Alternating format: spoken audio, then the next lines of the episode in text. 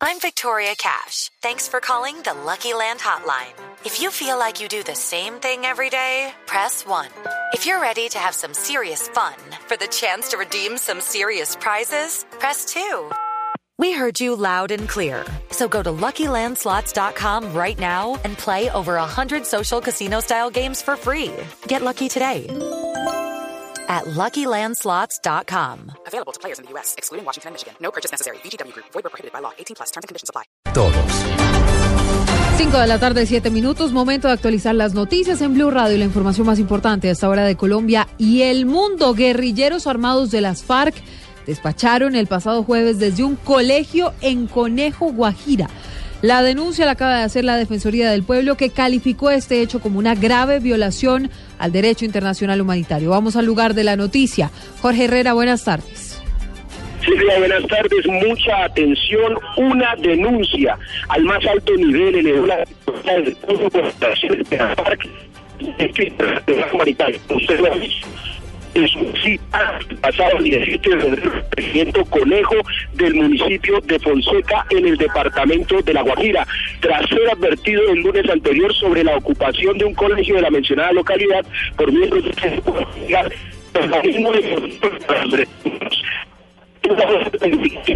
Cinco de la tarde, ocho minutos. Uh, Jorge, en segundo regresaremos con usted. Uh, esta es una información muy importante. Guerrilleros armados de las FARC despacharon el pasado jueves desde un colegio en El Conejo, en La Guajira. Recordemos que la presencia de guerrilleros armados fue la que provocó justamente esta crisis en el proceso de paz que fue superada ayer en horas de la noche tras una reunión de alto nivel que fue encabezada por el propio alias Timochenko en La Habana. Sin embargo, pues esta nueva denuncia que ha hecho la Defensoría del Pueblo podría generar algún tipo de incomodidad de parte del gobierno nacional, pues lo que no se sabía era que los guerrilleros habían hecho presencia en un colegio y habían despachado desde uno de los salones de preescolar armados. 5 de la tarde, 9 minutos. Espere más información de esta noticia. Mientras tanto, avanzamos porque fue aprobada en primer debate la suspensión de las órdenes de captura para los ah, guerrilleros rasos, una facultad entonces que se le otorgaría al presidente de la República con el fin de concentrar a los guerrilleros. Camila Correa. Hola Silvia, muy buenas tardes. Pues ya continúa la votación de los artículos de este proyecto de la ley, la reforma al orden público. Pues por ahora fue aprobada la suspensión de las órdenes de captura que se hayan dictado o que se vayan a dictar contra miembros de organizaciones armadas al margen de la ley. También se aprobó que los guerrilleros deberán acreditarse mediante una lista suscrita por los miembros de los representantes pues designados por este grupo en el que tienen que reconocer expresamente que son guerrilleros eventualmente para que no se colen por decirlo de alguna manera, guerrilleros que quieran obtener estos beneficios. En este momento sigue la, votación de este proyecto. Por ahora son los únicos dos parágrafos que se han aprobado desde el Capitolio. Por supuesto, estaremos muy pendientes de, cómo continúa este debate, este primer debate de la Ley de Orden Público. María Camila Correa, Blue Radio. María Camila, gracias. A pesar del anuncio de Kimberly de irse del país, la investigación en su contra por presunta cartelización empresarial continuará. Marcela Vargas. A pesar del anuncio de la empresa Kimberly de salir del país, el superintendente de Industria y Comercio Pablo Felipe Robledo aseguró que la investigación que se adelanta a esta sociedad continuará. Quien está en el mercado colombiano eh, tiene que cumplir con la ley colombiana, que entre otras cosas en materia de libre competencia y cartelización son prácticamente unas leyes universales. Eh, un país no puede irse, una empresa no puede irse de Colombia porque tiene investigación por presunta cartelización o presuntas infracciones al régimen de la libre competencia, porque si eso es así, pues no podría operar en ninguna parte porque en todas partes del mundo están prohibidos los carteles empresariales. Robledo agregó que en este semestre finalizarán las investigaciones que se realizan para determinar si hay cartelización empresarial en papel higiénico, pañales y cuadernos. Marcela Vargas, Blue Radio. Marcela, gracias. Nos vamos a Santa Marta, donde las autoridades investigan la muerte de un niño, al parecer, por desnutrición y maltrato. Luis Oñate. De acuerdo a la información entregada por el coronel Francisco Helves, su comandante de la Policía Metropolitana de Santa Marta, el niño fue llevado a una clínica por una tía, pero llegó sin signos vitales. Aseguró que el menor presentaba un alto grado de desnutrición y varios moretones en el cuerpo. En unos casos lamentables los que está investigando nuestra policía eh, judicial de Santiago de la mano con la Fiscalía General de la Nación y a espera de un dictamen eh, mencionan el legal, quienes son los que tienen la última palabra sobre particular. El oficial y el secretario de Salud Distrital también reportaron que una niña de 5 años fue internada en otra clínica con un alto grado de desnutrición y con una parasitosis. Según las autoridades, los dos menores provienen de una zona de invasión. En Santa Marta, Luis Oñate Gámez, Blue Radio. Vamos con las noticias internacionales. El gobierno de México espera que el lugar donde murieron los estudiantes de Ayotzinapa no sea estigmatizado por la masacre. Confía además en que se pueda conocer y condenar a los autores de este crimen. Catalina Vargas. El presidente mexicano Enrique Peña Nieto aseguró que el municipio de Iguala no puede quedar marcado por la desaparición de los 43 jóvenes de Ayotzinapa y destacó los esfuerzos institucionales para procurar justicia en ese caso. En la celebración del aniversario 195 del Día de la Bandera en Iguala, Peña Nieto indicó que este es un municipio emblemático en la historia del país y no puede quedar marcado por estos trágicos acontecimientos. Además agregó que su gente merece ser conocida por sus fortalezas, por su calidez y su firme carácter de alcanzar logros en favor de su comunidad. El mandatario destacó que esa tragedia evidenció la necesidad de seguir avanzando por el camino de la ley y las instituciones y aseguró estar trabajando con el gobierno de Guerrero para crear condiciones de seguridad y desarrollo para su población. Catalina Vargas, Blue Radio. Vamos con los deportes. Finalizó la fase de ida de los octavos de final de la Liga de Campeones. El colombiano Santiago Arias jugó el partido completo con el PSB. Pablo Ríos.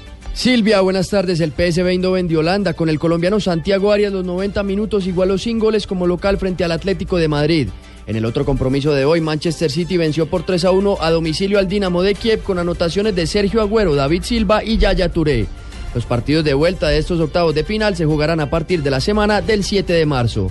Por otro lado, en la fecha 6 del fútbol colombiano, a esta hora el equipo Jaguares, minuto 86, iguala 1 a 1 contra el Atlético de Bucaramanga, mientras que en Neiva Huila cae 1-0 frente al Independiente Medellín al minuto 77. Por otro lado, en la Copa Libertadores, a las 5 y 30, Racing de Avellaneda jugará contra Bolívar por el mismo club del el mismo grupo del Deportivo Cali y en el mismo horario Colo Colo de Chile recibirá a Melgar de Perú. Pablo Ríos González, Blue Radio. Pablo, gracias. ¿Qué pasa hasta ahora en las redes sociales? Vamos a nuestra redacción digital de Blue Radio con Marcela Pardo. Perdón. Hola, buenas tardes. A esta hora es tendencia en redes sociales Luis Bedoya, pues la FIFA abrió formalmente este miércoles procesos internos contra el expresidente de la Federación Colombiana de Fútbol. Por otro lado, el contenido más visitado en blurradio.com es la guía del ABC de lo que debe hacer para saber si la policía ha recuperado algún dispositivo móvil que le hayan robado en Bogotá. Finalmente, el contenido viral del momento es el video de la insólita triple lesión en una jugada que sufrió un jugador de fútbol en la Liga Australiana. Recuerden que este y otros contenidos los pueden encontrar en www.bluradio.com. Marcela Perdomo, Blue Radio. Y ahora en Blue Radio, la información de Bogotá y la región. Vamos con las noticias de Bogotá. A esta hora un árbol caído en la calzada de Transmilenio sentido sur-norte por la NQS en la calle 75. Mm, genera paso lento en el carril de Transmilenio. Sin embargo, no hay afectación en el sistema y ya se está gestionando para levantar este árbol caído. En otras noticias, solo una de las 17 estaciones de bomberos que en Bogotá está completamente equipada para atender las más de 100 emergencias que se presentan en la ciudad. Los detalles con David Gallego. El concejal liberal Germán García anunció que hay en Bogotá una crisis en la atención de emergencias por parte de los bomberos. Según el cabildante, en 2016 ha aumentado 17% las emergencias y en promedio menos de dos bomberos atienden cada incidente. El concejal denuncia que 40 o más bomberos se ausentan diariamente y que solo una estación de la capital está completamente equipada. Real y efectivamente nosotros contamos con 178 bomberos. El total es de 436, pero que se dividen en, en dos turnos. Nos quedarían en 218 bomberos. Día a día se ausentan 40 bomberos, se ausentan del trabajo, bien sea por excusa médica, por permiso o injustificadamente. Un bombero por emergencia y un bombero por 44.100 habitantes de Bogotá. En Bogotá hay 17 estaciones de bomberos en 20 localidades, en donde solo la de Puente Aranda, según el concejal, es la única completamente equipada. David Gallego Trujillo, Blue Radio.